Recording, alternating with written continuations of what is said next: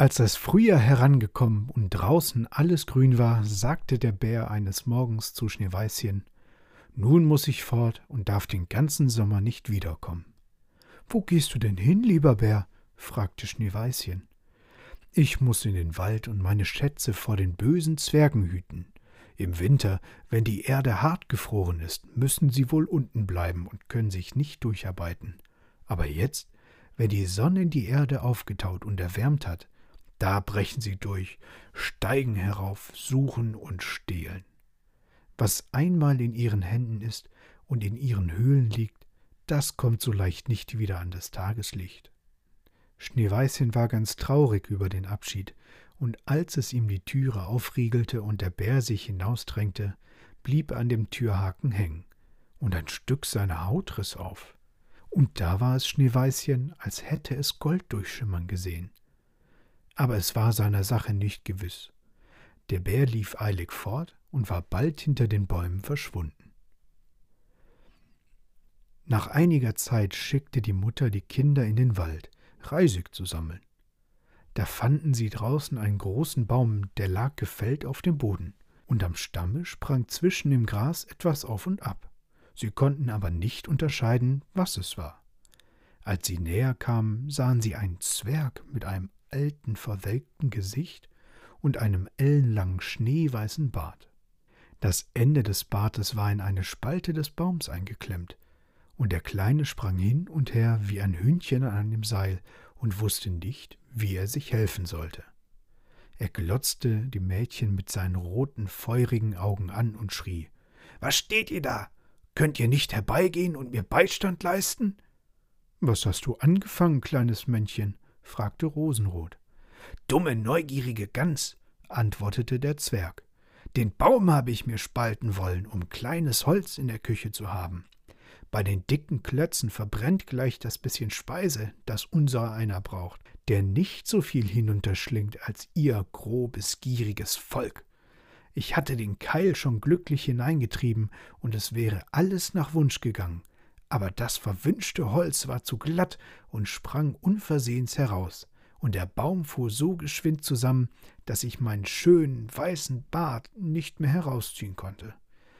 Nun steckt er drin und ich kann nicht fort. Da lachen die albernen glatten Milchgesichter. Pfui, was seid ihr garstig? Die Kinder gaben sich alle Mühe, aber sie konnten den Bart nicht herausziehen. Er steckte zu fest. Ich will laufen und Leute herbeiholen, sagte Rosenrot. Wahnsinnige Schafsköpfe, schnarrte der Zwerg. Wer wird gleich Leute herbeirufen? Ihr seid mir schon um zwei zu viel. Fällt euch nichts Besseres ein? Sei nur nicht ungeduldig, sagte Schneeweißchen. Ich will schon Rat schaffen, holte sein Scherchen aus der Tasche und schnitt das Ende des Bartes ab. Sobald der Zwerg sich frei fühlte, griff er nach einem Sack, der zwischen den Wurzeln des Baumes steckte und mit Gold gefüllt war, hob ihn heraus und brummte vor sich hin. Ungehobeltes Volk, schneidet mir ein Stück von meinem stolzen Barte ab. Lohnt's euch der Kuckuck. Damit schwang er seinen Sack auf den Rücken und ging fort, ohne die Kinder nur noch einmal anzusehen. Einige Zeit danach wollten Schneeweißchen und Rosenrot Fische angeln.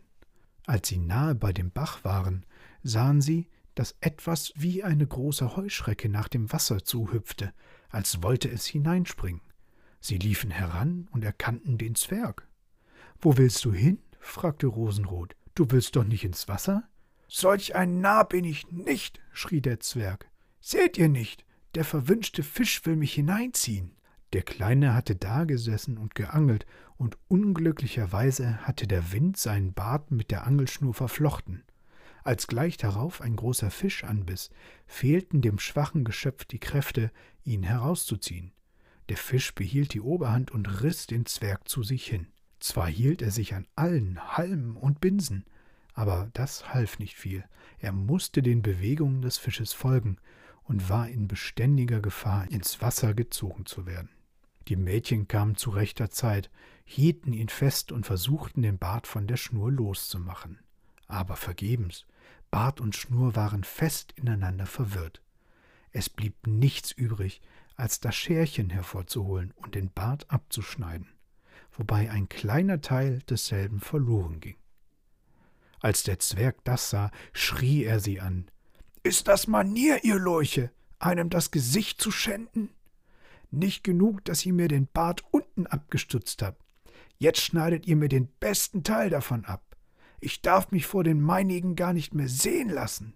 Ich wünsche euch, dass ihr laufen müsst und die Schuhsohlen verliert. Dann holte er einen Sack Perlen, der im Schilf lag, und ohne ein Wort weiter zu sagen, schleppte er ihn fort und verschwand hinter einem Stein. Und was es mit diesem undankbaren Griesgram von Zwerg auf sich hat und wohin er immer verschwindet, das hört ihr vielleicht beim nächsten Mal.